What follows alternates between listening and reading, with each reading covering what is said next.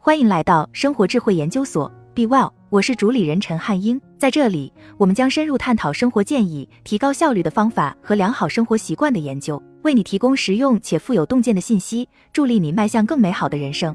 井号一：写作法宝，非虚构写作指南。作者：威廉·金色。技能：写作技能。写作法宝，非虚构写作指南。作者：威廉·金色。每个人都应该读读这本书。对于非虚构写作，它会给你提供一些非常重要的指导。每个作家都想不断向伟大的作家学习。这是一本解释写作技巧，并能帮助你识别错误的书。作家通过练习写作而变得伟大。这本书就像一个工具箱，可以打磨你的手艺，并为你提供重要的技巧。学习写作的唯一方法是强迫自己定期写出一定的字数。威廉·金色写作法宝：非虚构写作指南。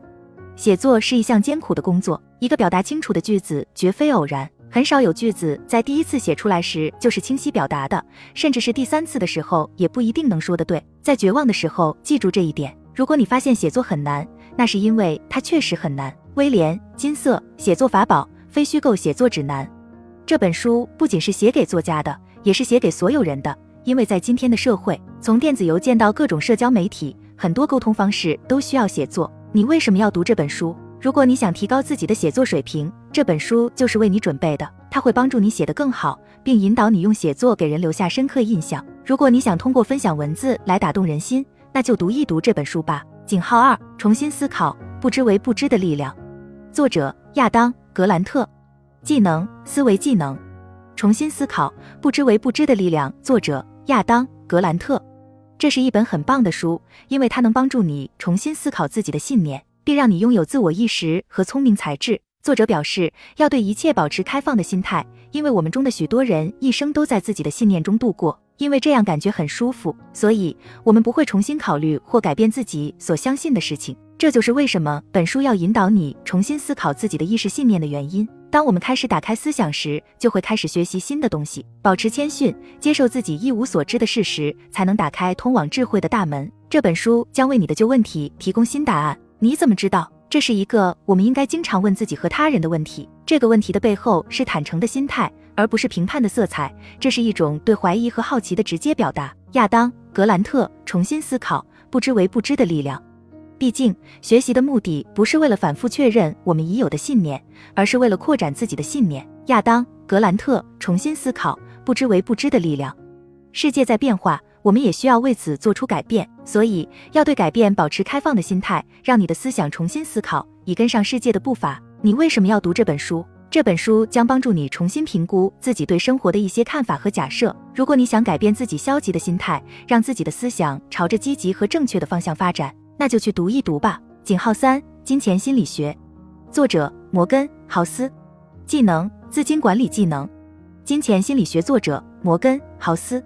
这本书是学习理财技能的必读书目。金钱在这个世界上扮演着重要的角色，因为它是我们的生存所需。金钱心理学这本书会让你的大脑掌握金钱管理的技巧。我们每个人都需要做出正确的财务决策，而这本书会帮助你做出更好的财务决策。你会从中学到复利的力量。金钱可以帮助我们控制自己的时间，因为对时间缺乏控制会让我们产生不幸福感。有钱所带来的最大好处就是能随意支配自己的时间，想做什么就做什么，想和谁在一起都可以。摩根·豪斯，金钱心理学。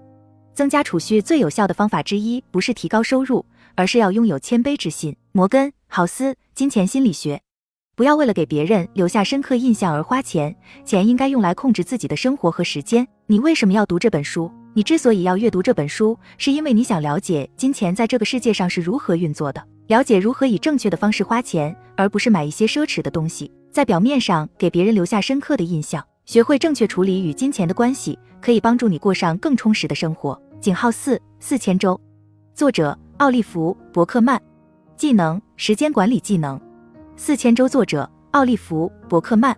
这本书书名的意思是：假设我们人类可以在地球上活八十年，那就大约等于四千周。我们在地球上生活的时间是有限的，而时间是无价的。这本书能教你如何正确的利用时间。它涉及不同的方面，比如如何在拖延和效率之间找到平衡，如何在业余时间和家人在一起做你喜欢的事情，如何确定任务的优先次序。这本书是一部杰作，它会通过古代哲学家的逻辑和细节，教会你正确的探索时间。我不认为焦虑的感觉会完全消失。很明显，我们甚至在接受自身局限性的能力上也受到了限制。但我知道，没有什么时间管理技巧能比直面事情的真相更有效了。奥利弗·伯克曼，四千周。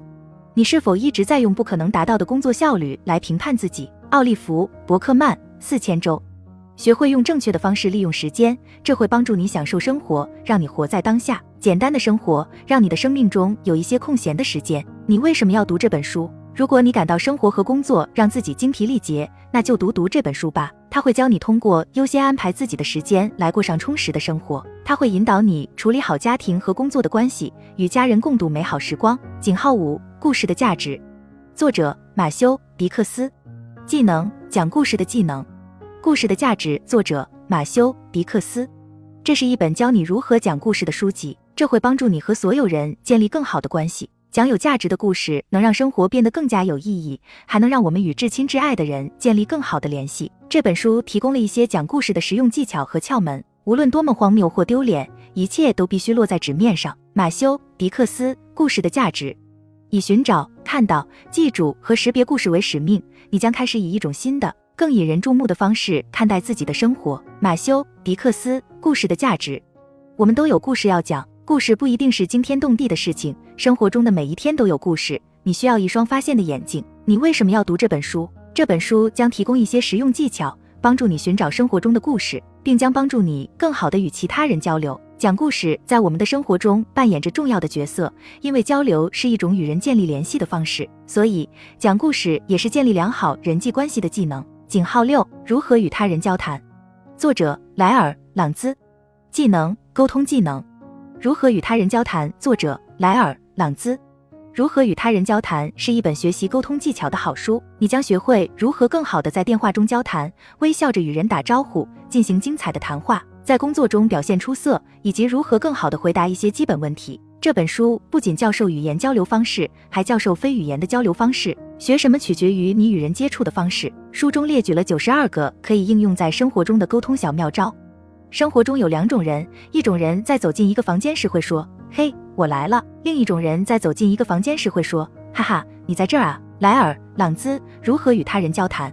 学会良好的沟通，机会就会唾手可得。沟通是一项必须掌握的技能，因为它将帮助你获得更好的职业机会，并与人建立良好的关系。你为什么要读这本书？如果你想给人留下一个好印象，让别人在你身边感到舒适。那就读读这本书吧。许多人的工作都依赖于交流，比如营销人员和各种专业人士。我们都需要良好的沟通技能。学习这个技能可以让你在工作中脱颖而出。井号七：掌控谈话。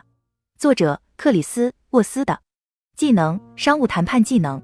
掌控谈话。作者克里斯沃斯的掌控谈话是一本帮你学习谈判的书。在我们的日常生活中，会遇到不同的人。并与他们就不同的话题进行谈判。这本书中有真实的谈判故事，内容丰富，能帮助你通过倾听和礼貌的对话与他人建立信任。另一个简单的规则是，当你受到言语攻击时，不要反击，相反，你应该问一个有针对性的问题，让对方放下戒心。克里斯沃斯的掌控谈话，我反对，但我不生气，这就是谈判中最有价值的秘密。克里斯沃斯的掌控谈话。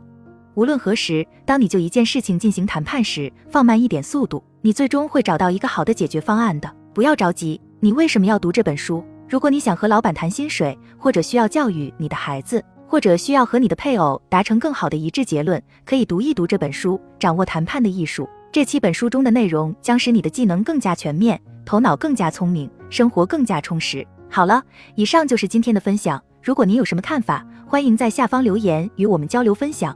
期待我们下次相遇。